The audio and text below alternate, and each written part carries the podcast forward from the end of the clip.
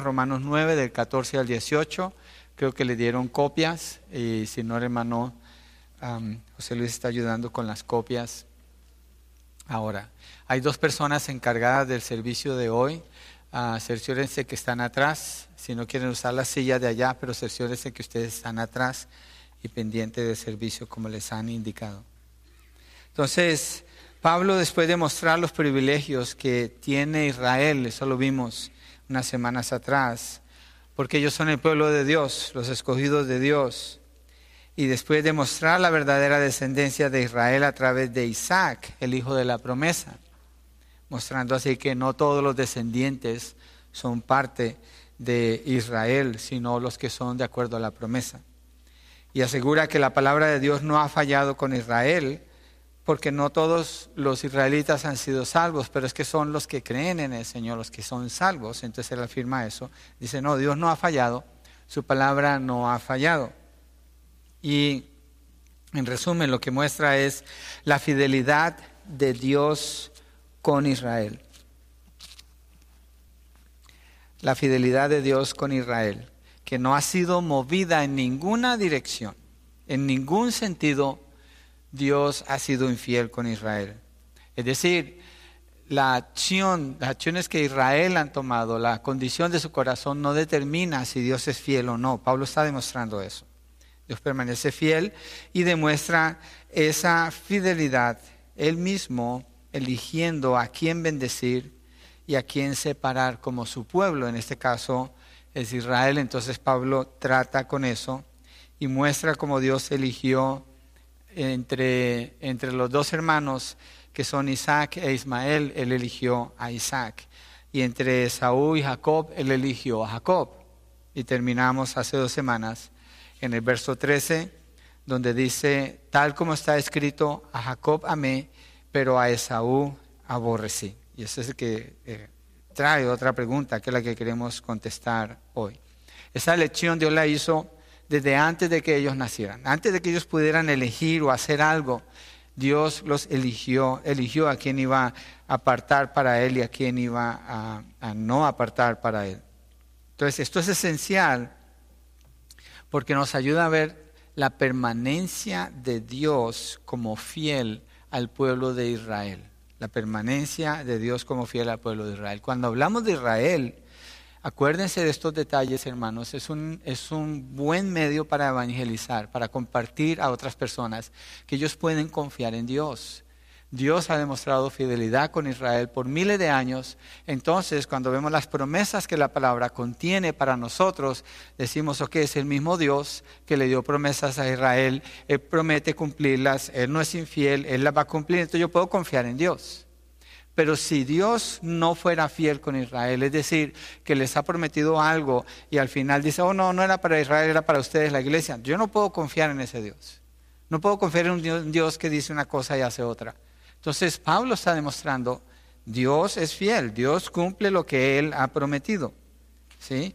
Y cuando termina diciendo que Dios lo demuestra siendo soberano en la elección, cuando dice a Jacob amé, pero a Saúl aborrecí, Sale la pregunta en el verso 14. Dice, ¿qué diremos entonces? Que hay injusticia en Dios. Sale esa pregunta, hay injusticia. La mayoría de las personas impías y necios en sus corazones, cuando oyen de la soberanía de Dios en la elección, cuestionan a Dios. Y dicen, entonces Dios es injusto, entonces Dios se equivocó aquí. Y Pablo trata con esto, porque es una realidad que sale y hoy en día eso es común para personas cuestionar a Dios. En el caso de Pablo predicándole a los romanos, él está lidiando con esa situación y, él demuestra que Dios no es injusto y lo hace refiriéndose a dos personajes del Antiguo Testamento, a Moisés y a Faraón. Es bien importante esto, mire, usted puede leer comentaristas, usted puede leer diccionarios bíblicos que hablan de este tema, tenga mucho cuidado. Cuando usted mira esto, yo lo, miro y lo comparo y digo, ¿cómo pueden hacer esto? Miran el texto, se salen del texto y lo explican ellos afuera del texto y dicen, no, es, es, que no es Israel, es la iglesia. Pues no están usando el texto para explicarlo. en lugar de quedarse en el texto. Y mire lo que Pablo hace. Pablo está tratando con esta situación. ¿Es Dios infiel? ¿Es Dios injusto por escoger a uno y aborrecer al otro? ¿Está mal Dios al haber hecho esto? ¿Cómo lo explica Pablo? Pablo recurre al Antiguo Testamento. ¿Y qué hace? Usa a Moisés y usa a Faraón. Los dos extremos. Ya usó el ejemplo de Ismael y de Isaac. Usó el ejemplo de Jacob y Esaú ahora va a usar el ejemplo de Moisés y de Faraón para demostrar que Dios es fiel. Entonces así es como se estudia la Biblia, así es como se enseña y de ahí viene. La Biblia interpreta la Biblia y es lo que queremos hacer en este tema que no es fácil, especialmente el de hoy, no es un tema muy fácil que digamos. Entonces yo espero que esto fortalezca nuestra confianza en nuestra relación con Dios, es decir, nuestra fe. Fe es confiar, eso, de eso se trata y que produzca un sentido de perplejidad, de asombro en nosotros cuando miremos cómo es Dios, como es descrito Él aquí. Y que nos muestre lo insignificantes que somos usted y yo, cada uno de nosotros, delante de Dios. Somos insignificantes. Dios no nos trata como insignificantes. Lo que estoy diciendo es que nosotros somos insignificantes comparados con Dios. Esa es la realidad. Él es el que es soberano y eso debe producir asombro a nosotros que seamos recipientes del amor, de la bondad, de la misericordia de Dios. Eso debe causar en nosotros una respuesta de adoración. Pablo lo hace. Miren lo que hace en Romanos 11, cuando dice en el verso 33, oh profundidad de las riquezas y de la sabiduría y del conocimiento de Dios. Cuán insondables son sus juicios e inescrutables sus caminos. Pues ¿quién ha conocido la mente del Señor o quién llegó a ser su consejero o quién le ha dado a él primero para que se le tenga que recompensar? Porque de él, por él y para él son todas las cosas. A sea la gloria para siempre. Amén. Pablo lo hace al final de estos tres capítulos. Es tan maravilloso lo que él está exponiendo acerca de quién es Dios y cómo es Él, que como que Pablo explota en esa doxología. La doxología es una declaración de la gloria de Dios, bellísima, una de las más bellas que hay en la Escritura. Y concluye esa lección allí. Yo oro que esto, que el estudio de este tema pueda producir esto en nosotros. Entonces lo vamos a hacer en cuatro partes la pregunta, lo que le dice a Moisés, lo que le dice a Faraón y la conclusión. Miremos la pregunta, ¿es injusto Dios? Verso 14, ¿qué diremos entonces? ¿Que hay injusticia en Dios? Y Pablo de inmediato responde, de ningún modo, otra manera de decirlo es, no quiera Dios. No hay una negación más fuerte que esta en el idioma que está usando Pablo allí. No lo hay. Para los judíos, que son una parte de la audiencia que él tiene allí, esto no es algo nuevo. Los judíos tienen las escrituras.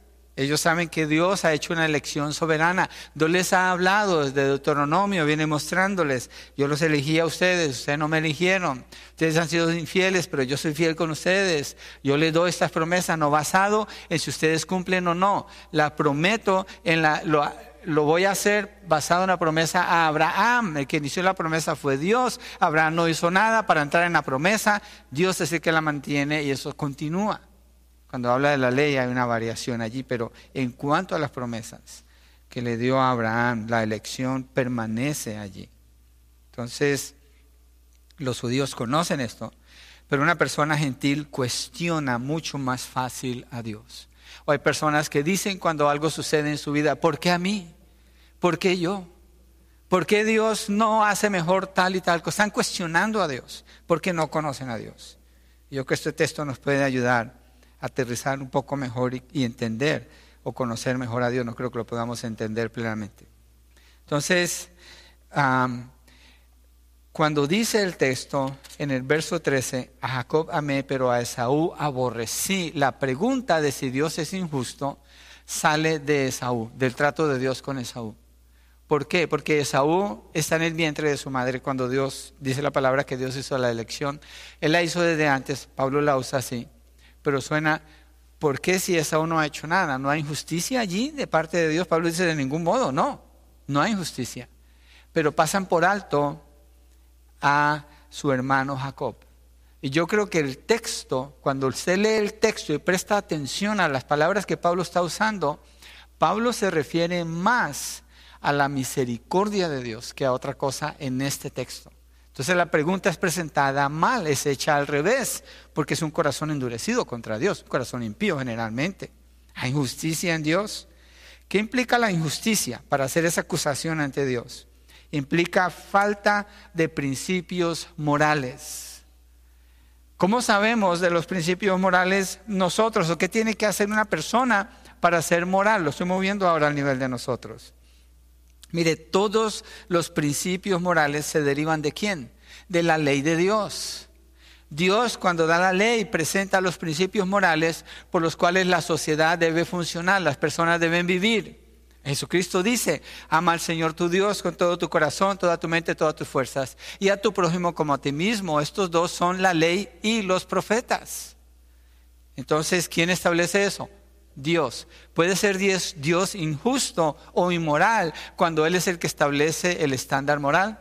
No, obviamente que no, pero aún así Dios es acusado de injusticia. Entonces tenemos que buscar la respuesta allí. Dios mismo dice, sean santos, le dice a Israel, como yo soy santo lo repite Pedro en primera de Pedro 1, 15, 16, sean santos en toda su manera de vivir porque yo soy santo. ¿Qué estás diciendo allí? Este es el estándar, yo soy el estándar, vivan así. Ese es Dios. Dios no puede ser injusto entonces. Entonces, para que una persona alcance una vida moral correcta, primero tiene que conocer a Dios. Tiene que conocer a Dios. Tiene saber, que saber que Él es santo y entonces medirse con el estándar de Dios. Cuando una persona se mide de acuerdo al estándar de Dios, esa persona empieza a morir a la crítica, esa persona empieza a morir a la acusación. ¿Por qué? Porque se da cuenta que nunca llena el estándar de Dios, entonces no anda midiéndose con otros, lo libera. Entonces Dios no puede ser injusto, porque eso está llamando a que las personas sean justas o seamos justos. Y mirar el estándar de Dios lleva a las personas al arrepentimiento porque nadie alcanza ese, estándar. Al contrario, todos son condenados y hallados como culpables frente a la ley de Dios. La ley de Dios es lo que hace. La ley le acusa. La ley lo pone contra la pared y dice, eres culpable y mereces la muerte, mereces el infierno. Pero el Señor no la quita, ese es el estándar. Hay un estándar de la ley moral que tenemos que seguir, los principios que tiene la palabra. Pero el punto es este, Dios es el que da ese estándar. Entonces Dios no puede ser injustos, injusto. Como dice Pablo, a la misma pregunta que él presenta, de ningún modo. No hay manera que sea esto posible. Si eso sucediera, Dios no es Dios. Aquí en la iglesia nosotros perdimos una familia hace un tiempo atrás, enseñando este tema. Y esta familia dijo, no podemos creer eso. Y bueno, estás en la iglesia equivocada. Si tú crees que puedes cambiar esa enseñanza aquí, estás en el lugar equivocado. No se puede, porque el texto no nos deja, no nos lo permite. Si quieres aprender, quédate, aprende, vamos a mirar juntos, pero no era la actitud. Entonces, ¿qué, fue, qué hicieron? Se fueron a una iglesia donde les enseñan que Dios puede ser acusado, que Dios sí puede ser categorizado de injusto o que Dios no es soberano y el hombre es soberano en su elección, no Dios, y Dios cuando elige depende de la elección de las personas, lo cual no es bíblico, pero sí se enseña. Entonces estamos frente a un tema bastante delicado. ¿Qué quiero hacer entonces para que nosotros podamos entrar y entender un poco mejor esto? Miremos acerca de Dios, del carácter de Dios. ¿Qué les parece? Nos vamos a salir de Romanos para ir a otros textos y mirar lo que Dios ha hecho. Hay un lugar donde se encuentran muchísimas respuestas en la Biblia. ¿Ya saben cuál es? Génesis. Vamos a Génesis 1.1, miremos cómo es Dios. Lo escuchamos, lo sabemos, pero miremos la relación que esto tiene con Dios siendo justo, verdadero y sobre todo un tema principal que vemos hoy es la elección soberana de Dios. Póngale ahí en sus notas, la elección soberana de Dios. A usted le gusta tomar notas, porque esto es esencial en la línea de pensamiento que Pablo está presentando. Génesis 1.1 dice, en el principio En el principio está hablando del comienzo del tiempo. No hay tiempo a este punto. Dios no está sujeto al tiempo. Entonces, en el principio, Dios creó los cielos y la tierra. Una pregunta rápido, ¿quién está con Dios ahí? ¿Quién está midiendo a Dios? ¿Quién le está diciendo a Dios qué puede hacer o qué no? Dios está creando. Dios creó los cielos y la tierra. La tierra estaba sin orden y vacía. Da un poco de detalle el verso 2. Y las tinieblas cubrían la superficie del abismo y el Espíritu de Dios se movía sobre la superficie de las aguas. Plena libertad, Dios operando allí. Entonces dijo Dios, sea la luz. Paramos allí, sea la luz y empezamos a pensar. ¿Será que Dios puede que haya, hacer que haya luz? ¿Será que Dios es capaz? Eso lo relaciono con la pregunta, ¿es Dios injusto? Es lo mismo. Cuestionar a Dios si Él es justo o injusto sería lo mismo que cuestionarlo aquí. Dios dijo sea la luz y ¿qué pasaría? O a lo mejor fue millones de años y se desarrolló algo y vino algo y sucedió. Eso es negar a Dios. Pero mire el texto. Dijo Dios sea la luz y hubo luz. Y Dios vio que la luz era buena. Y Dios separó la luz de las tinieblas. Y Dios llamó a la luz día y las tinieblas llamó noche. Y fue la tarde y fue la mañana un día. El primer día, si usted se presta atención a lo que está mostrando aquí, yo veo la soberanía de Dios por todos lados en este texto. Dios dijo, sea la luz y hubo luz. Dios vio que era buena. Dios separó las tinieblas. Dios llamó a la luz días y a las tinieblas llamó noche. Y fue la tarde y fue la mañana un día. Tal como Él dijo, tal como Él quiso, así sucedió. ¿Qué muestra esto de Dios? Dios es soberano.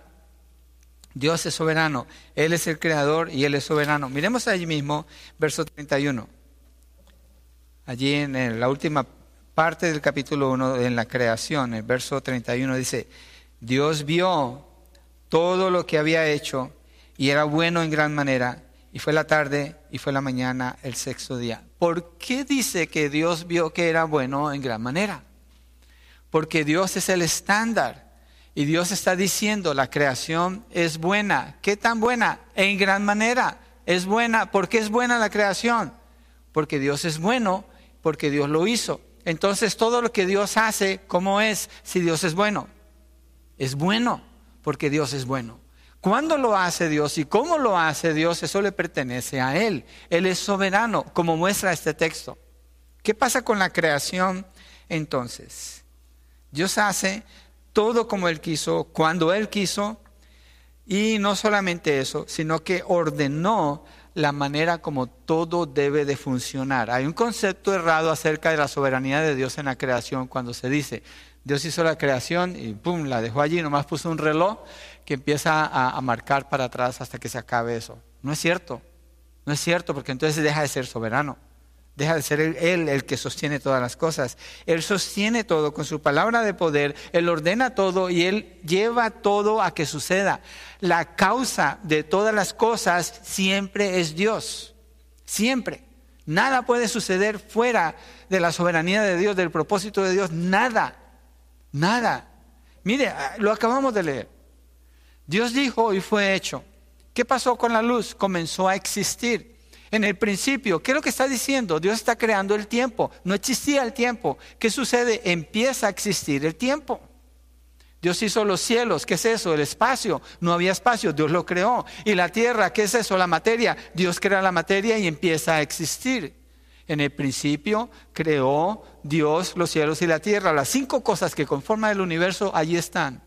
Los científicos hasta 1890 y algo descubrieron eso. Ahí está en la Biblia, miles de años atrás. Eso muestra la soberanía de Dios. Y eso muestra que para que algo exista es necesario que Dios lo haga.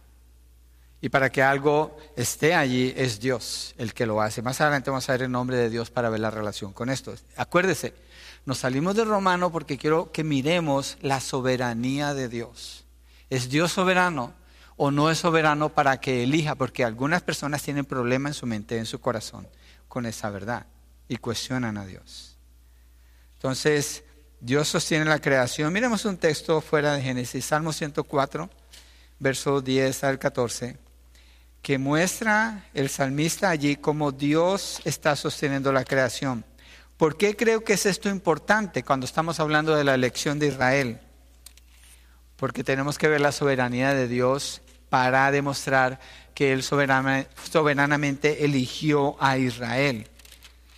Y esta es una área donde Dios es constantemente atacado y su soberanía constantemente es erosionada o minada en la mente de muchísimas gentes. Cualquier museo que usted va, cualquier programa que usted mira que tiene que ver con la naturaleza, generalmente usted no va a encontrar esta verdad que vamos a leer aquí. Y es mucho más, pero quiero, quiero leer estos, estos versos. Juan, eh, Salmo 104, versos 10 al 14, dice así, Él hace brotar manantiales en los valles. Una pausa allí nada más. ¿De qué está hablando? De agua. ¿Cuál es la explicación de por qué brota el agua? Aquí está. Dios hace brotar manantiales en los valles. ¿Puede el agua tener H2O y ser agua si Dios no quiere que sea agua, no. Si Dios para de desear que el agua sea agua, se acaba el agua así, instantáneamente. ¿Por qué? El agua es porque Dios la está sosteniendo así. Y aquí dice que Él hace brotar los manantiales en los valles, corren entre los montes, dan de beber a todas las bestias del campo, los sanos monteses mitigan su sed. Junto a ellos habitan las aves de los cielos, elevan sus trinos entre las ramas. Él riega los montes desde sus aposentos, del fruto de sus obras se sacia la tierra. ¿Quién lo hace? Dios. ¿Qué hace la mayoría de las personas cuando piensan en la naturaleza? No le dan gloria a Dios. Dios es el que está haciendo eso. 14. Él hace brotar la hierba para el ganado y las plantas para el servicio del hombre, para que Él saque alimento de la tierra. Aquí en el valle nosotros tenemos un problema de una sequía hecha por el hombre. El valle no debería tener sequía porque la mayoría del agua la están tirando, la dejan ir al, mar, porque quieren preservar un pececito y que la gente aguante.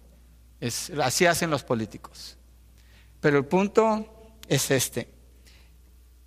Por causa de esa sequía hecha por el hombre, por los políticos, muchas personas que hacen en sus casas no van a regar más el pasto y que ponen Van a la tienda y compran pasto que el hombre puede reproducir o hacer por sí mismo y darle vida y decir voy a usar este pasto. No, eso es imposible. ¿Qué traen? Plástico que parece pasto. Digo yo plástico porque no sé qué material es, pero me imagino que tiene algo de plástico. Y se pone ya, se quedó verde todo el año. ¿Es pasto? No.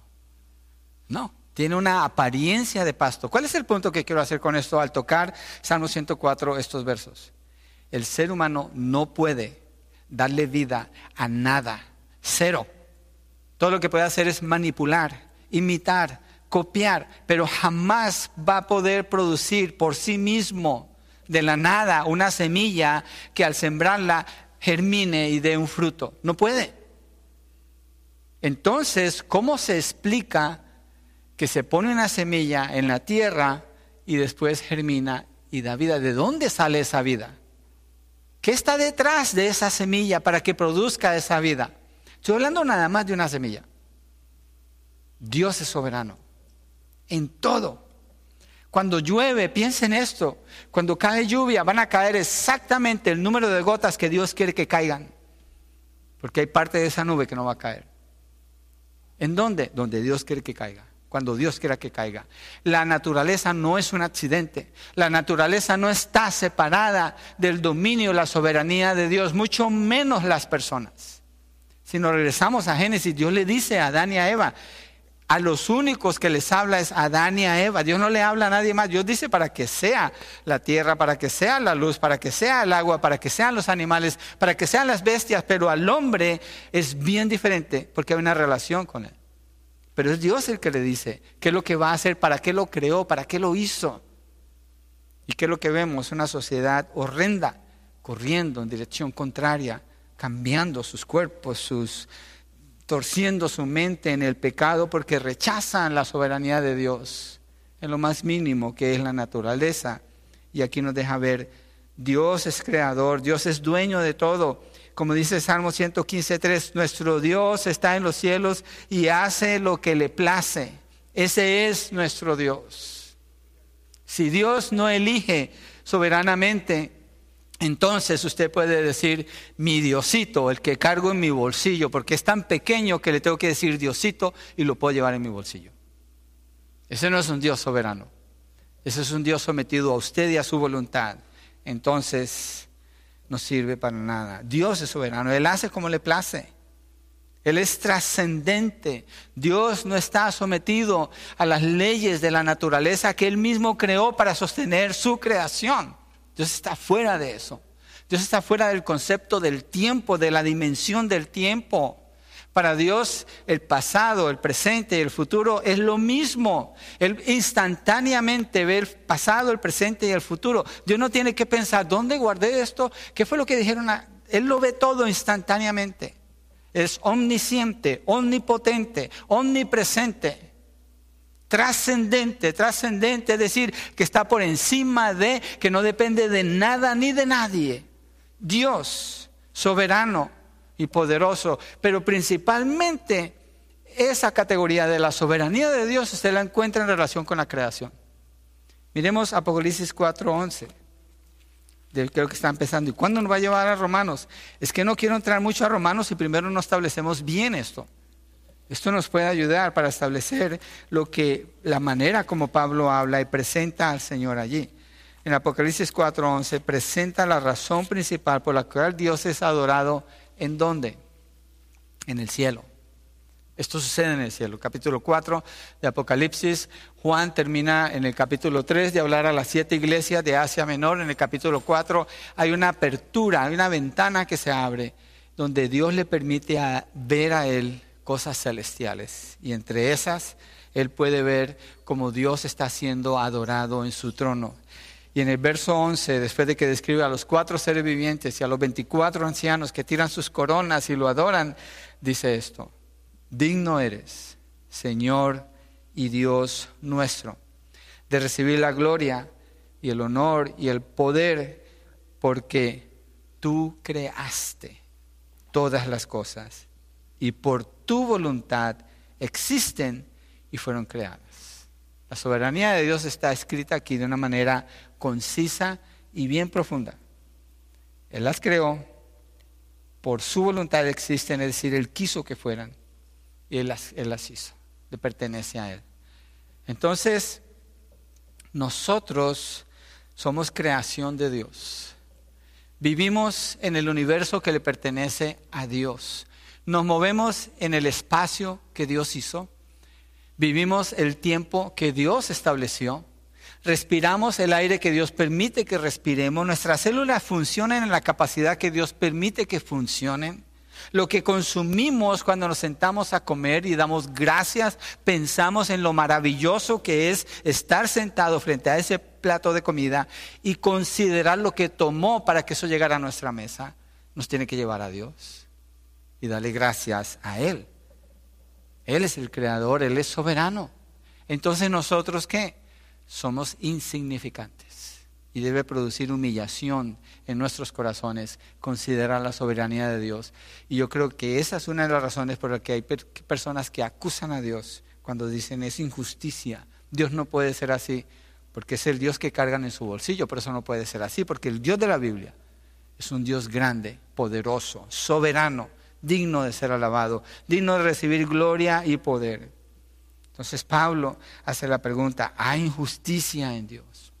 No, miremos Apocalipsis 15.3, movámonos un poquito más ahora a la justicia de Dios. ¿Qué dice la Biblia de la justicia de Dios? ¿Qué estamos haciendo, iglesia? Fíjese, no estamos buscando en nuestro razonamiento tratar de explicar a Dios. Eso es un error. No lo haga. Cuando usted lea, cuando usted escuche, que alguien está tratando de explicar a Dios de acuerdo a su propio razonamiento y dice, oh, eso tiene sentido, rechácelo, rechácelo. si una persona puede entender a Dios es un idólatra, porque es imposible entender a Dios. Todo lo que podemos hacer es creerle a Él. ¿Qué? Lo que Él nos dice. ¿Dónde? En las Escrituras. Y entonces podemos tener fe en Dios. Toma fe. Y ya hemos traído pruebas de que no es una fe ciega. Ya miramos en la creación. Apocalipsis 15.3 dice así el apóstol Juan, y cantaban el cántico de Moisés, siervo de Dios, y el cántico del Cordero, diciendo, grandes y maravillosas son tus obras, oh Señor, Dios Todopoderoso. Justos, aquí está hablando de la justicia de Dios, justos y verdaderos son tus caminos, oh Rey de las naciones. Oh Señor, ¿quién no temerá y glorificará tu nombre? Pues solo tú eres santo, porque todas las naciones vendrán y adorarán en tu presencia, pues tus justos juicios han sido revelados. A Dios se le atribuye la justicia, la rectitud. A Dios se le atribuye, porque Él es. Él es el único justo y el que justifica, dice Pablo en el libro de Romanos. Entonces, ¿hay injusticia en Dios? Ayúdenme ustedes. De ningún modo. Es imposible. De ningún modo. No puede haber injusticia en Dios. No puede haber. Pero cuando dice a Jacob amé, pero a Esaú aborrecí, usted dice, pero es que no han nacido. Es que Dios es soberano. Esa parte no la vamos a entender. Pero el texto de la Biblia nos dice que Dios así es. Nuestra parte, ¿cuál es? ¿Cuestionar a Dios o creer en Dios? Creer en Dios. Eso es lo que estamos haciendo al mirar los textos. Dios no puede ser injusto. Dejaría de ser Dios. Algo que le puede ayudar a usted en su mente y en su corazón. Acuérdese, Dios no es como usted. Dios no es como usted. No trate de comparar las decisiones de Dios con las decisiones como usted las toma. No lo trate. No lo trate. No funciona. Dios no es como usted. No razone a Dios al, nivel suyo porque está ofendiendo a Dios. Razone con, las escrituras. Vaya a las escrituras y deje que las escrituras hablen a su corazón. Ríndase a las escrituras. Esta es una aplicación muy importante a este punto en esta porción que estamos viendo. Dios no es injusto porque Él es soberano. Entonces yo necesito depender de Él y creerle a Él. Porque Él ha demostrado ser soberano desde que hizo la creación hasta que la creación cambia como Él la va a cambiar allí en Apocalipsis. Entonces, Pablo para afirmar esto no se queda allí. Y sigue en los versos 15 al 16, es el punto número 2. Entonces, el primer punto fue la pregunta, ¿es injusto Dios? De ningún modo. Segundo, lo que dice Dios lo que le dice a Moisés, versos 15 al 16. Antes de moverme allí, eh, creo que Sugel Michelet, no estoy de acuerdo en todo lo que él enseña, pero creo que es un buen maestro. Y él dice que hablando de la fe, porque esa parte que vimos tiene que ver mucho con la fe.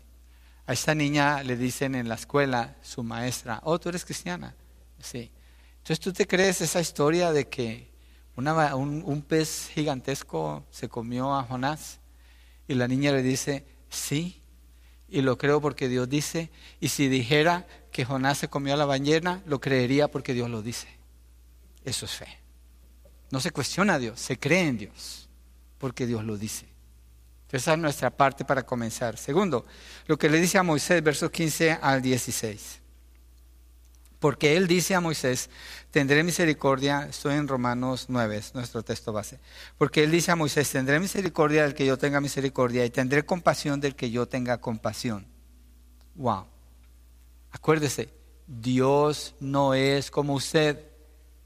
Si usted dijera eso, ¿qué diríamos? ¿Qué arrogante? Yo tengo misericordia de que yo tengo misericordia, muestra compasión de que yo... Es arrogancia, pero no en Dios porque Dios no es como nosotros. Dios está haciendo una declaración de quién es Él soberanamente. Y fíjese que Pablo se enfoca en este texto en la misericordia. Usa tres veces misericordia, dos veces compasión, que van unidos, o sea, cinco veces en mi cuenta sale aquí misericordia. Y lo que está haciendo es que se refiere a Éxodo 33, 19, cuando Dios le dice a Moisés, Moisés dice, quiero ver tu gloria, déjame ver tu gloria. Dios le dice, voy a pasar, no puedes ver mi rostro, vas a ver mi espalda. Y dice esto de él mismo, yo tendré misericordia del que yo tenga misericordia y tendré compasión del que yo tenga compasión. Parece que Dios se está refiriendo a la revelación de su nombre que le dio a Moisés en Éxodo capítulo 4. Ahorita vamos allí. Cranfield, un escritor comentarista, comenta que es probable que Pablo pensara en este texto siendo paralelo con Éxodo 3.14, donde Dios revela su nombre a Moisés. ¿Qué indica esto? Una revelación significativa de la naturaleza íntima de Dios. Dios está mostrando como Él es desde lo más íntimo. Y una pregunta que surge es, ¿por qué Pablo piensa que usar esta declaración de Dios puede sustentar el hecho de que Dios no es injusto al haber elegido a Isaac sobre Ismael y a Jacob sobre Esaú, cuando ellos mismos no podían elegir? ¿Por qué Pablo está usando esa referencia? El enfoque que podemos ver en la declaración tiene que ver con qué? Con la misericordia de Dios. Fíjense, tendré misericordia del que yo tenga misericordia, tendré compasión del que yo tenga compasión. Parece que compasión tiene que ver más con la emoción, misericordia tiene que ver con la acción. Pero el enfoque que Pablo le da para responder si Dios es injusto es mostrar su misericordia. Interesante. Porque diríamos, bueno, Pablo va a empezar a hablar de la justicia de Dios. No, Pablo habla de la misericordia de Dios. Nosotros lo tenemos que mirar ya lo vimos que Dios es justo y hay muchas escrituras que lo afirman así. Pero él se enfoca aquí en la misericordia aún antes de nacer, aún antes de que pudieran pecar o elegir algo. Dios mostró misericordia. Dios mostró misericordia. ¿Por qué es importante esto? Pensemos, está Isaac y está Ismael esa lección cuando la había hecho Dios de escoger a Isaac antes de que nacieran. Está Jacob y está Esaú antes de que nacieran. ¿Qué pasó con ellos cuando nacieron? Los cuatro pecaron. ¿Merecían ellos misericordia? No, ninguno. ¿Qué merecía cada uno de ellos? Justicia, condenación, la ira de Dios. Entonces Pablo lo que está mostrando es lo maravilloso que estamos viendo aquí. No es que Dios haya sido injusto al mostrar misericordia con uno y no con otro. Es que Dios haya mostrado misericordia con uno de ellos, cuando ninguno la merece. Usted y yo, si estamos en la fe, hemos recibido misericordia de Dios, no porque hayamos escogido a Dios. Ninguno de nosotros escogió a Dios. Nadie busca a Dios. Nadie. Cero. No existe esa persona. Romanos 3.10 lo afirma. Entonces lo maravilloso no es pensar, o, lo que debe chocar en nuestra mente es cómo se va a perder una persona cuando Dios pudiera salvarla. No, es cómo es que alguien puede ser salvo. ¿Cómo es que alguien que merece la condenación puede ser salvo? ¿Cómo es que Dios ha querido mostrar misericordia? Eso es lo que debe golpear nuestro corazón y nuestra mente y llevarnos de rodilla delante de Él para adorarlo y reconocer Dios no es injusto, nosotros somos injustos. Dios no es malvado, nosotros somos malvados. Dios no pecó, nosotros hemos pecado. Dios no ha quebrado sus promesas, nosotros las quebramos todo el tiempo. Entonces Pablo se enfoca, Dios es misericordioso. Por eso escoge ese texto, cuando dice, tendré misericordia del que yo tenga misericordia y tendré compasión del que yo tenga compasión. ¿Qué otra cosa indica esto? Acuérdese de Génesis. ¿Alguien le puede decir a Dios? Con quién tener misericordia? Cuando oramos, si estamos orando por un hijo que no es salvo, una persona que amamos y no es salva, nosotros no le podemos exigir a Dios, Señor, ten misericordia. Señor, demandamos delante de ti que traigas misericordia. O Señor, confesamos. O Señor, eso es arrogancia. Eso es abominable delante de Dios.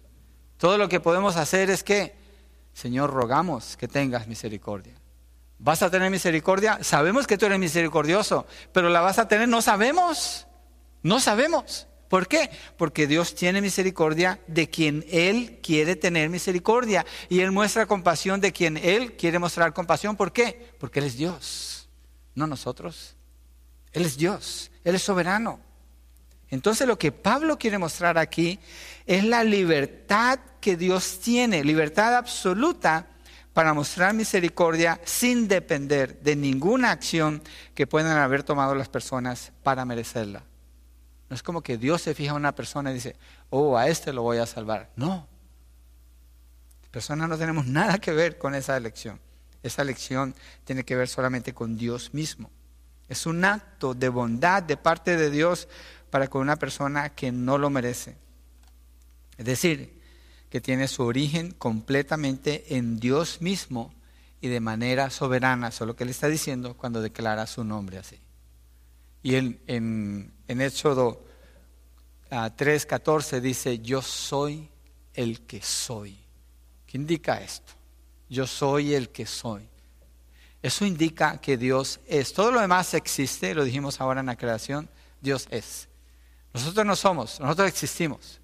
Eso indica que somos sostenidos, que somos dados, dependemos de la vida que Dios nos da, dependemos del tiempo que nos permite, del espacio donde nos movemos. Dios no, Dios es. ¿Cuándo? Siempre. Por eso podemos decir, es el mismo ayer, hoy, siempre. Porque Dios no cambia, porque no, el tiempo no tiene nada que ver con Dios, es con nosotros.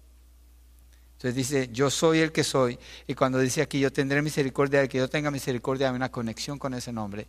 Y Pablo lo quiere mostrar para mostrar la libertad con que Dios elige mostrar misericordia.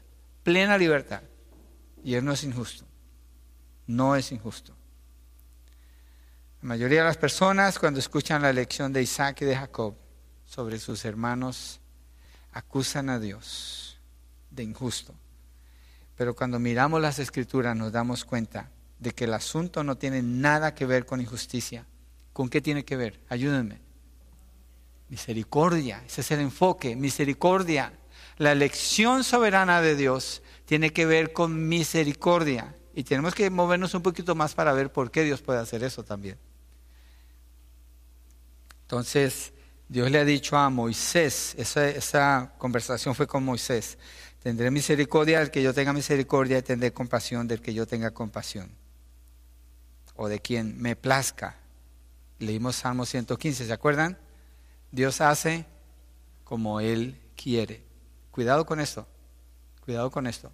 Porque los dioses que los romanos adoraban y los griegos eran dioses caprichosos, usted lo ve en las películas dioses caprichosos que de repente se les ocurre hacer cualquier cosa para traer destrucción o daño y los otros tienen que pacificarlo haciendo tal y tal cosa. Ese no es Dios.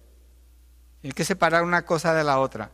Eso es, eso es idolatría, eso es diabólico. Estamos hablando del Dios creador del universo. Dios creador del universo que sostiene todas las cosas. Entonces, hay una pregunta que puede surgir aquí, es si no hay injusticia en Dios, entonces, ¿por qué mostró misericordia? Suena al revés como la estoy poniendo, pero hay un propósito en esto, porque el punto de Pablo es la misericordia. Mire el verso 16, allí en Romanos 9. Vamos ahí juntos a verso 16. Dios dice, así que no depende, perdón, este es Pablo, no depende del que quiere ni del que corre, sino de Dios que tiene misericordia. Yo nunca creo cuando me dicen, no, hay un montón de gente tiene mucha hambre de Dios. Aquí dice, no depende del que quiere ni del que corre, sino de Dios que tiene misericordia.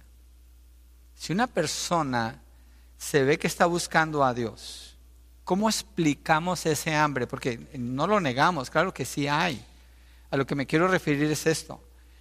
En esa persona no nació ese deseo. Si Dios deja a esa persona en sus propios deseos, ¿qué va a pasar con esa persona? Bien fácil. Génesis capítulo 3. Adán y Eva pecan. Dios viene y le dice a Adán, ¿qué hiciste? ¿Cuál es la respuesta de Adán? Adán conoció a Dios mejor que usted y yo y que toda la humanidad juntas. Y la respuesta de Dios, la mujer que tú me diste, se declaró enemigo de Dios, no volvió a Dios y nunca pudo volver a Dios. No por su cuenta, no por su cuenta. Entonces Pablo dice, no depende del que quiere, ni del que corre, sino de Dios que tiene misericordia. Ninguna persona tiene crédito para venir a Dios. Lo que la persona tiene que estar es sorprendida de que Dios le está despertando ese deseo, le está llamando. Y si así es, no se suelte, corra con él, búsquelo, clame, no se detenga, no pare. Porque Dios le está llamando, le está abriendo el entendimiento porque Él quiere que usted que venga a Él, pero no es porque usted escogió a Dios. Nunca tome crédito. Dios no es como nosotros. Nosotros siempre escogeríamos. Aquí entra, miren hermanos, esto es teológicamente, este es un tema pesado. Aquí entran muchas, muchas áreas, como lo que es la voluntad propia, de free will, que se llama. El libre albedrío, usted lo ha escuchado seguramente. ¿Cómo funciona el libre albedrío? El hombre es el que escoge y él puede rechazar a Dios o escoger a Dios. Entonces Dios no es soberano. Entonces, ¿dónde queda el libre albedrío? Una persona escoge como Adán escogió. Con un albedrío, con una voluntad manchada por el pecado, de tal manera que su elección, ¿cuál es? Rechazar a Dios, negar a Dios. Muchos buscan la religión, muchos buscan calmar la conciencia, otros buscan en la psicología, otros buscan en, donde sea, pero no a Dios. Alguien pregunta, ¿por qué hay tantas religiones, miles de religiones? Precisamente porque el hombre no quiere a Dios. Entonces se la pasan buscando, buscando, buscando, buscando, pero no a Dios. No es a Dios los que vienen al Señor, no es porque quieren ni porque corren, sino porque Dios quiere mostrar con ellos misericordia. La salvación es de Dios. La salvación la da Dios, la salvación la sostiene Dios y la salvación la completa Dios. Todo esto depende de Dios. Y la, respuesta es por qué así quiso hacer Dios. Él quiso mostrar misericordia. Aunque una persona quisiera buscarla, se esforzara toda su vida por alcanzar misericordia, tuviera que hacerlo en base a sus propios méritos. Esaú, dice la palabra, que lloró y clamó y pidió, pero no pudo encontrarla. ¿Por qué? Porque Dios no se la mostró a él. Dependes de Dios. Dependes de Dios. Nadie tiene méritos para esto. Nadie puede reclamarle a Dios que tenga misericordia. Si alguien le conoce, puede clamar y suplicar a Él por su misericordia, pero quedarse esperando completamente en dependencia de cómo Él la quiera mostrar. Depende de Dios. La misericordia de Dios. ¿Por qué? Es bien fácil, piensen en esto. Dios quiso mostrar misericordia con quien quiere mostrar misericordia. En este caso está usando el ejemplo que de Isaac, de Jacob y Esaú, lo mostró sobre Jacob.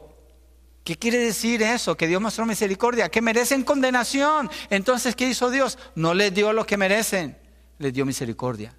Misericordia es no pagar con lo que la persona se merece. Entonces, el mismo hecho de hablar de misericordia está mostrando la bondad, la plenitud de Dios en quererla mostrar. Y debe maravillarnos que Dios haya querido mostrar misericordia con una persona. Dios no está obligado a mostrarla, pero sí tiene plena libertad, absoluta, plena, absoluta y plena libertad para mostrarla. Precisamente porque Él no depende del que quiere ni del que corre, depende de Dios mismo, porque a Él le place mostrarla. El legalismo queda completamente por fuera. No hay ley que usted pueda cumplir. No hay acción que usted pueda hacer para decirme gané la misericordia de Dios.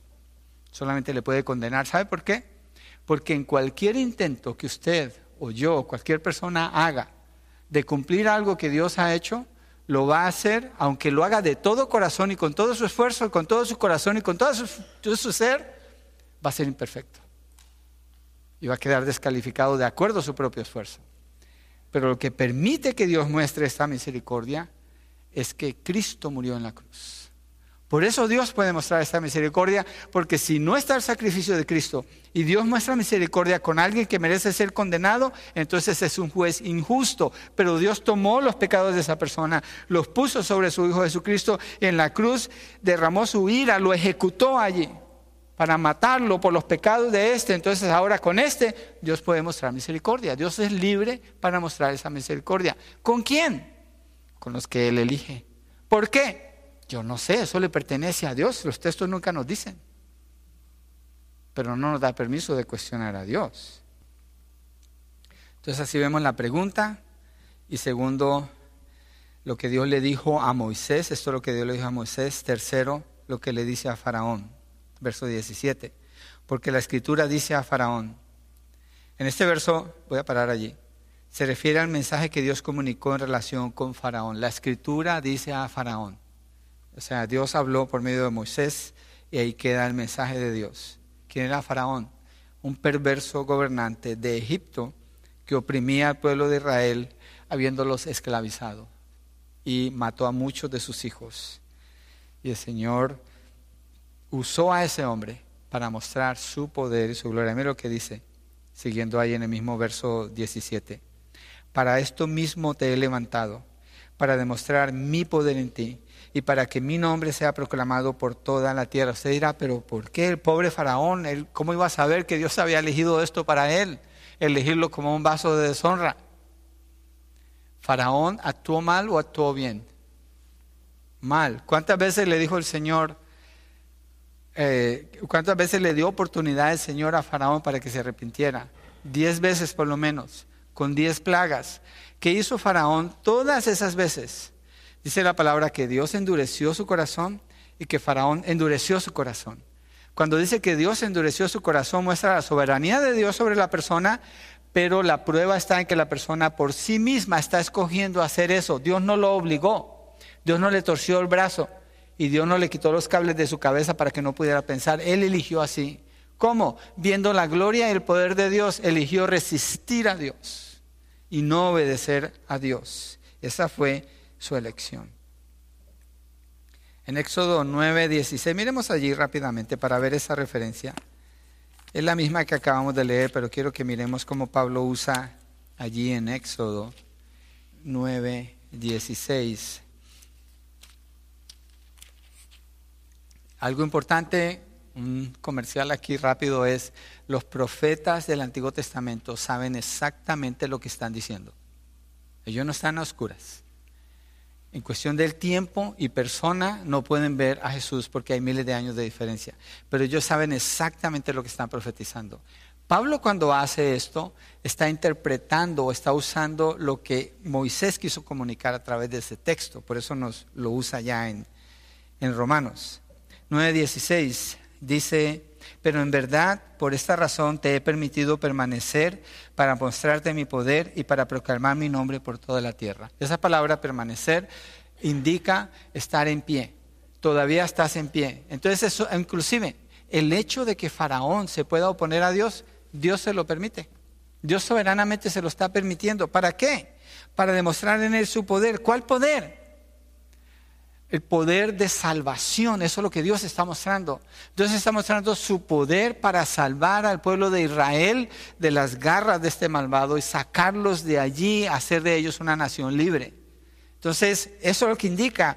Dios lo dejó ahí, lo, lo levantó allí para demostrar su poder en él. ¿En qué? En que este hombre se resiste una plaga. Entonces Dios manda una segunda plaga y cada vez se muestra más poder y más poder y más poder y más poder y más poder hasta el punto que los egipcios dicen, váyanse.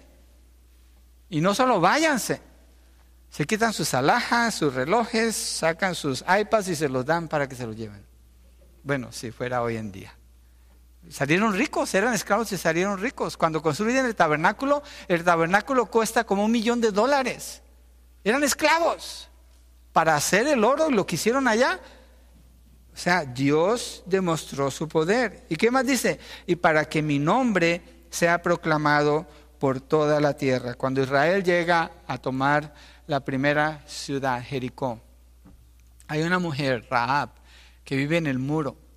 Y ella le dice a los espíos, a los espías, todos están derretidos del miedo porque han oído del Dios de ustedes que los liberó de Egipto.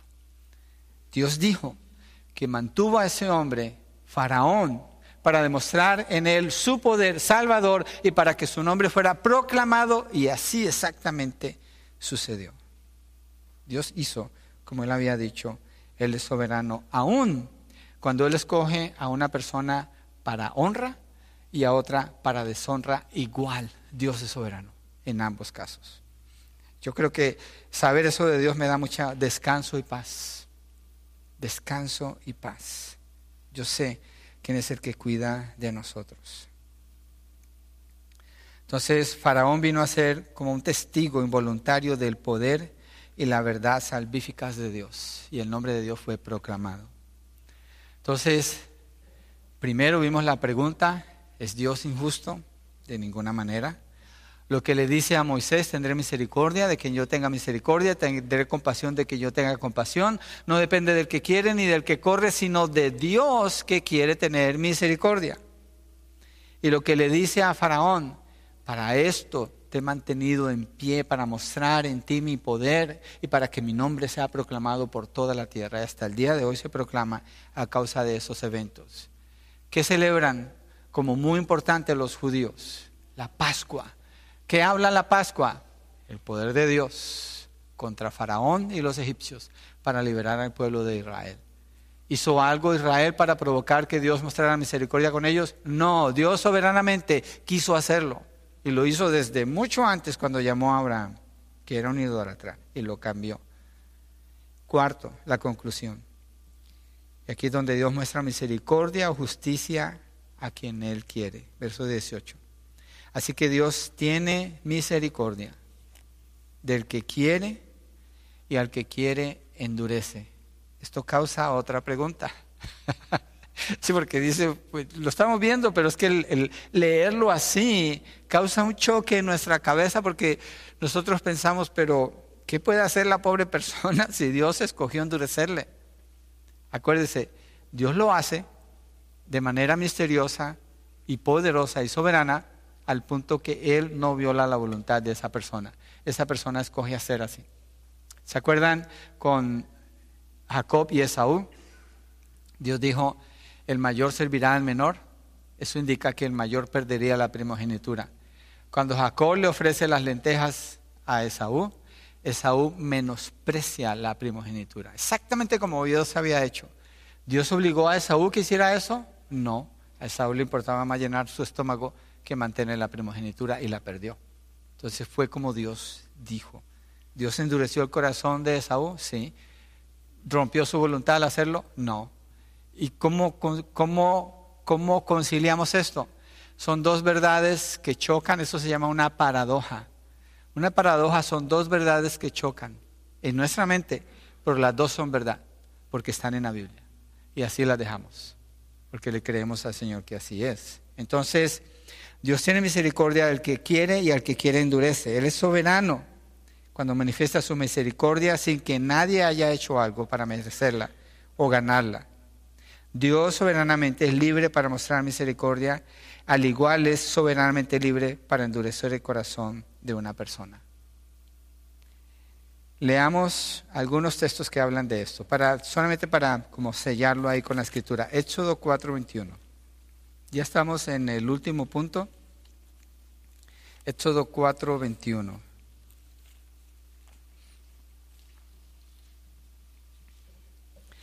Y el Señor dijo a Moisés, cuando vuelvas a Egipto, esto es antes de que Moisés haya ido a Egipto, fíjense, cuando vuelvas a Egipto, Moisés todavía no ha ido allá, mira que hagas delante de Faraón todas las maravillas que he puesto en tu mano, pero yo endureceré su corazón de modo que no dejará ir al pueblo. Esto es antes de que Moisés hable con Faraón, antes. El endurecimiento de su corazón lo decidió Dios antes. Acuérdese, ¿violó Dios la voluntad de Faraón al hacer esto antes de que Faraón escuchara a Moisés? No. Faraón vio los prodigios y las maravillas de Dios y decidió de su propia voluntad endurecer su corazón contra Dios. Éxodo 11, verso 10. Éxodo 11, verso 10. Dice, Moisés y Aarón hicieron todas estas maravillas en presencia de Faraón. Con todo el Señor endureció el corazón de Faraón y éste no dejó, esa es su voluntad de Faraón, salir de su tierra a los israelitas. Y este es cuando se está anunciando la décima plaga. ¿Se acuerdan cuál fue la décima plaga? La muerte de los primogénitos. Y después de que murió el hijo de Faraón, ¿qué hizo? Los dejó ir. Pero ¿qué pasó después? se fue detrás de ellos, queriéndolos matar. Otra vez se endureció. Ese hombre jamás, jamás se arrepintió. Miremos el 14, en Éxodo 14, verso 4. Pero yo endureceré el corazón de Faraón y él los perseguirá. Y seré glorificado por medio de Faraón y de todo su ejército y sabrán los egipcios que yo soy el Señor. Y así lo hicieron lo que acabamos de mencionar. Entonces, Israel, ¿se acuerdan que Israel tiene temor porque llegan y está el mar y Faraón viene con su ejército detrás de ellos? Eso Dios lo tenía planeado. Eso no era como, uy, Israel, ¿y ahora qué voy a hacer con ellos? Eh, Moisés, haz algo con... No, eso era parte del plan de Dios. Dios había endurecido el corazón de Faraón aún para que hiciera eso. Miremos verso 8. El Señor endureció el corazón de Faraón, rey de Egipto, y este persiguió a los israelitas, pero estos habían salido con mano fuerte. Verso 17. Pero yo endureceré el corazón de los egipcios para que entren a perseguirlos. Ahora no solo Faraón, sino todos ellos. Me glorificaré en Faraón y en todo su ejército, en sus carros y en su caballería. ¿Cómo se glorificó? Matándolos. Dios mata, Dios da vida, Dios enferma, Dios levanta, Dios hace como Él quiere. Él es Dios. Él es Dios. La parte nuestra es, corramos con Él. Corramos con Dios. Vamos con Dios. Busquemos a Dios. Si Él nos ha llamado, vamos con Él. Metámonos en su palabra. Queramos conocer su voluntad, que es perfecta, que es buena y relacionémonos con Él considerando que Él es soberano, no nosotros. Él es Dios, no nosotros. Él no es como nosotros. Dice que nos hizo a su imagen y semejanza. No dice que nos hizo como dioses. Dice que manifestamos características de Dios en el amor, en el razonamiento. Pero no somos como Dios. Un ejemplo que nos puede ayudar para entender el endurecimiento es este. Mire, ya lo vimos unos años atrás pero lo quiero mencionar. Jesucristo llamó a doce discípulos en Mateo capítulo 10. Él los junta a todos ellos. Y desde que usted lee el texto, bueno, Mateo ya sabe la historia, es injusto decirlo así, pero bueno, están los doce, Dios les sirve a los doce, les enseña a los doce, hace milagros delante de los doce, les enseña a orar a los doce, come con los doce, duerme con los doce, viaja con los doce, le lava los pies a los doce cuando se llega al libro de Juan. Y uno de ellos, endurecido en su corazón, traiciona al Señor y lo vende por algunas piezas de plata. ¿Dios había endurecido el corazón de ese hombre? Sí, porque la palabra dice que fue escogido para eso. Dios en él muestra su gloria y su poder, pero no dice que Dios obligó que él pensara así. No dice. Esa parte no la entendemos. Piénselo como el eslabón perdido. No lo vamos a encontrar. Judas decidió de su propia voluntad, al que lo amó, al que lo cuidó, al que le enseñó, al que le mostró el reino, al que vio levantar muertos, al que vio sanar a los enfermos, echar fuera a los demonios, hablar la verdad de Dios y nunca vio una falta en él, él se volteó contra el Señor Jesucristo. Entonces, Dios no es injusto. Dios no es injusto desde donde quiera que lo miremos, Dios no es injusto. Ahora, no vamos a tomar la porción de que, oh, como Dios no es injusto, Él no es el que está eligiendo. Sí, Él es el que está eligiendo y eligiendo así, Él no es injusto. Porque esa es la pregunta que Pablo quiere contestar desde el principio. Entonces, Dios soberanamente elige en quién mostrar misericordia y quién endurecer. Y lo hace sin violar la voluntad de esa persona y sin ser injusto en ningún sentido, tampoco es un Dios caprichoso, porque Dios tiene un plan y un propósito perfecto. ¿Para qué? Para su gloria y su honra. Él no es como nosotros. Para nosotros no hay gloria y honra. Fuera de Cristo no la hay. Para Dios sí. Y Él exalta su propio nombre. Entonces la pregunta correctamente se pudiera hacer de otra manera. No es si es que hay injusticia en Dios, ya vimos que no, es imposible. Sino más bien, como lo dijimos al principio, ¿Cómo es que Dios ha querido mostrar misericordia cuando nadie la merece? Los otros once discípulos se peleaban entre ellos tratando de ver quién era el mayor.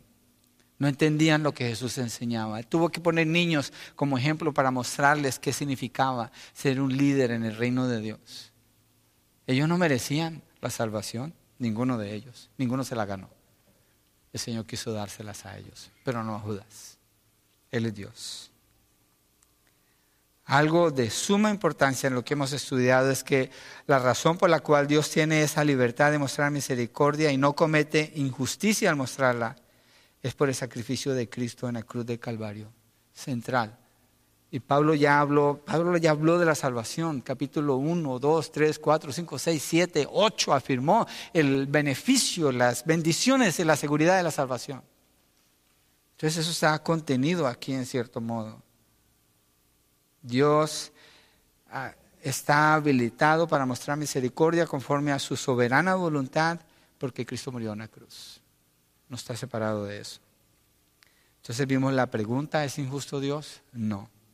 Lo que le dice a Moisés, Él tiene misericordia del que Él quiere tener misericordia, no depende del que quiere ni el que corre, sino de Dios que quiere tener misericordia. Lo que le dice a Faraón, para esto te aparté, para endurecer tu corazón y mostrar mi poder en ti y que mi nombre sea exaltado. Y la conclusión, que es lo que acabamos de ver. Dios tiene misericordia de quien quiere y Dios endurece a quien Él quiere. Ese es el Dios al que servimos. Dios es bueno. Y acuérdese de esto, lo usamos mucho en el chat de la iglesia. Bueno, yo lo uso bastante, creo que algunos de ustedes. Dios es bueno y para siempre es su misericordia, no es un derecho que nosotros tenemos. Es una manifestación de la voluntad soberana de Dios en haber elegido hacer así. Y eso nos mantiene en la relación correcta con Él. Israel, que ese es el punto de todo lo que Pablo está hablando. Israel entonces ha sido elegido por Dios. A Dios le plació elegirlos. A Dios le plació mostrar misericordia. A Dios le plació hacerle las promesas que les hizo a ellos. Nosotros lo vemos, Pablo lo afirma, lo comprueba y le creemos a Dios. Concluimos, Dios es fiel. Él es soberanamente fiel y poderoso para siempre su misericordia. Y esto genera otra pregunta. Esto genera, ustedes piensan que ya terminé, ¿cierto? Porque me ven aquí. esto genera otra pregunta, muy importante. ¿Qué es esta? Entonces, ¿por qué reprocha a Dios? Si Dios es el que endurece, Dios es el que elige antes ¿con quién va a mostrar misericordia? ¿A quién va a endurecer? Entonces, ¿cómo es que Dios después dice, eres culpable cuando si Él fue el que dirigió a endurecer ese corazón? Venga la semana entrante y vamos a estudiar esa pregunta juntos, porque ya se nos acabó el tiempo. Es hora que sigue ahora en lo que Pablo está presentando. Muy importante, muy, muy importante. ¿Por qué no nos ponemos de pie y cerramos así?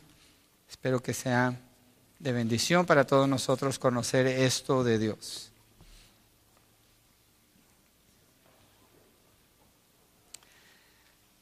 Señor, tú nos llamas a tener fe. Tener fe indica confiar. Cuando tú hablas, hablas lo que es verdad. Cuando tú haces, haces lo que es bueno. Cuando tú eliges, lo haces soberanamente, con autoridad, sin ningún tipo de restricción y no es algo caprichoso. Tu voluntad es buena porque tú, bueno, tú eres bueno.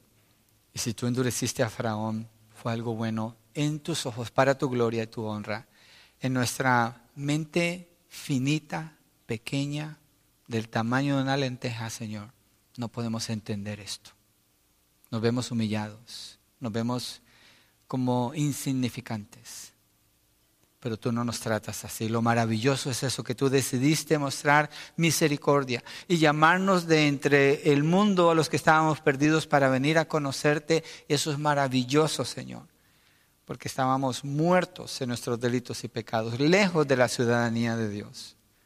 Señor, gracias. Gracias, Señor, nos maravilla que hayas mostrado esa misericordia y nos recuerda que es posible por el sacrificio de Cristo. Señor, Ayúdanos a creerte, porque no podemos razonar esto, nuestra mente no alcanza hasta allí. Somos seres creados, somos finitos. Tú eres infinito. Tú eres el que es el creador. Para ti no hay límites en nada, Señor. Nuestra mente no llega hasta allá. Pero algo que sí poseemos, que nos afirma, nos sostiene, nos levanta y es la fe que nos has dado para creer.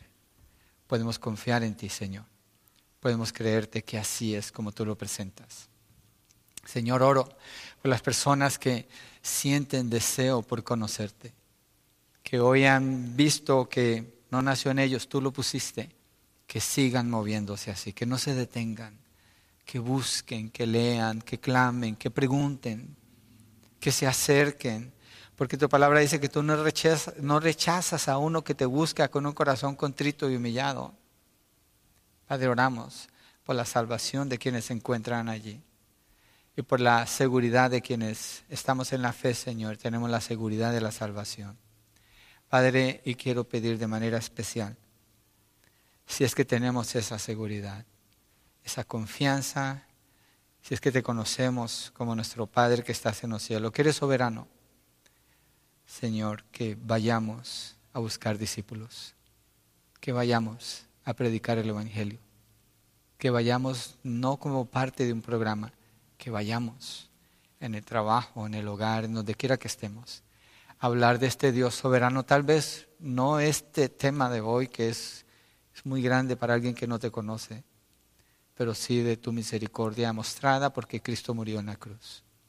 Úsanos, Señor, para que tu nombre sea conocido y glorificado y nosotros seamos fieles en hacer discípulos para ti, Padre, en el nombre de Jesucristo. Amén y amén.